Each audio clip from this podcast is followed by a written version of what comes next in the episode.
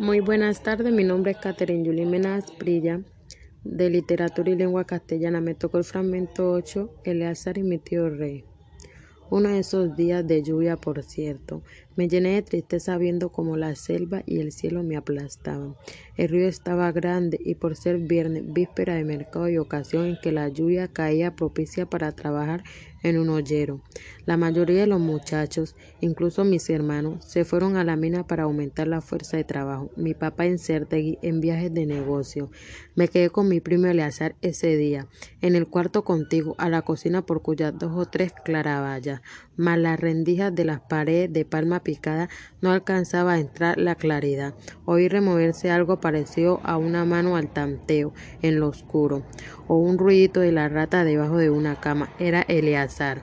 Buscando otra vez su matemeador, se ponía en cuchillas, colocaba su pajarito contra el borde del recipiente por dentro y comenzaba su santa pasión de ir orinando gota por gota hasta cuando al fin se le desocupara la vejiga.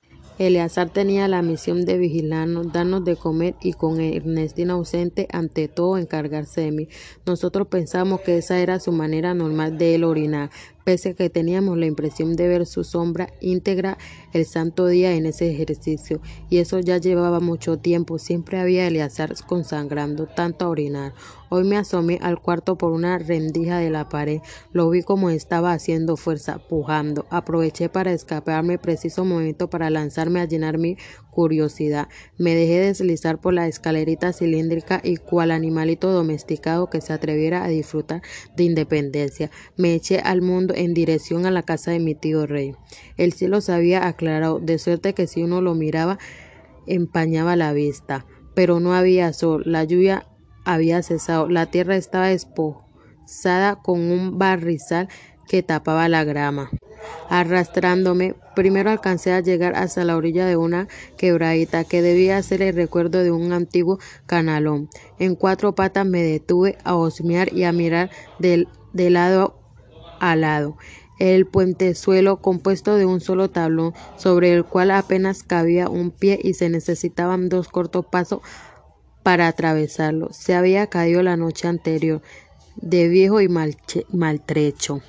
Yo había pasado por encima de él, pero cargado con el cuadril de mi hermana Ernestina o en la espalda de Eleazar, si no por si no ayudado por mis amiguitos mediante mil maniobras, eso sí, en los días de sequía, cuando en verdad no constituía peligro caerme, a menos de tenerla revolcarme en esa agua casi estancada, plagada de huevos de peje sapo, y quién ha dicho que no habría allí culebras venenosas. ¿Sería yo capaz de atravesar? Yo solo peor, sin puente. Hoy la quebrada estaba crecida.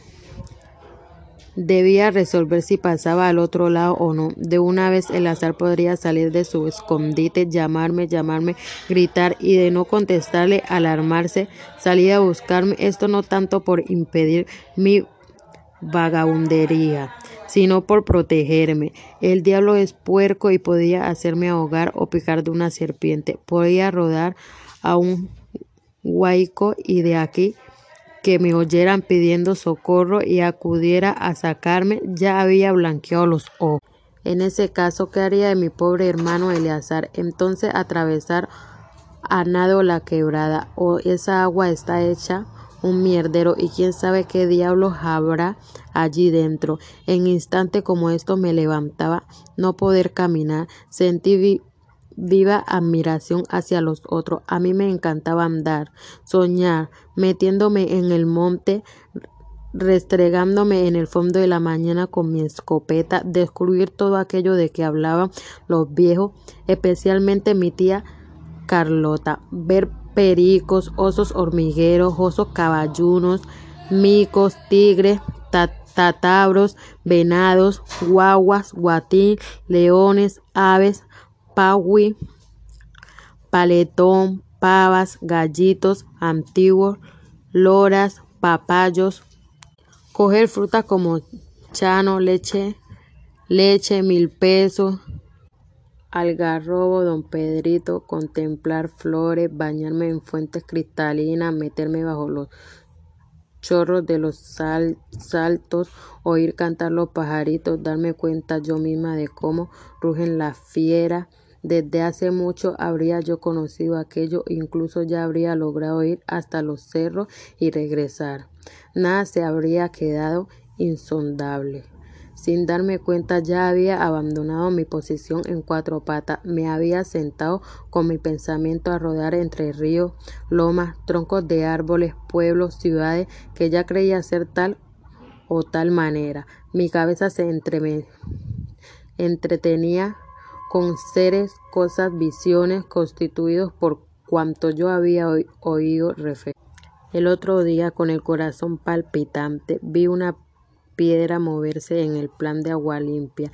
Yo también podía rodar, irme lejísimo hasta a donde decían que era el mar y no se veía sino cielo y agua. Allí estaba Julio en el mar y Julio podía llevarme a la casa de mi tío Arcelio. porque la familia de mi papá o su hermano Juan Evangelista, padre de Julio, en vez de meterse llorando, espera que espera a Julio y a mi tío Arcesio.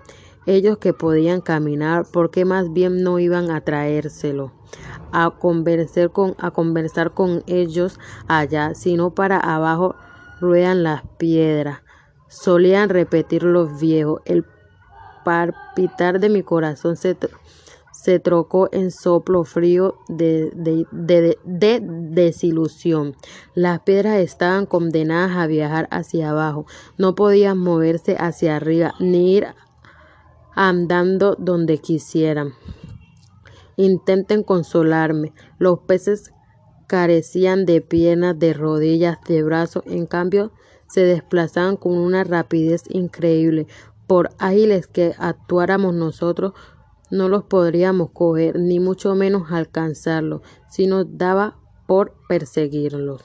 Yo tenía brazos, algo que los peces no tenían, así aunque no caminaba con mis piernas, tal vez algún día lograría volar como los pajarillos que desaparecían en el firmamento. Sonreí frente a la esperanza, más llamado la realidad, por una fuente especial. Me sentí idéntico a un, a un madero tosco tirado sobre la cabeza del puente, yo igual a un pedazo de palo.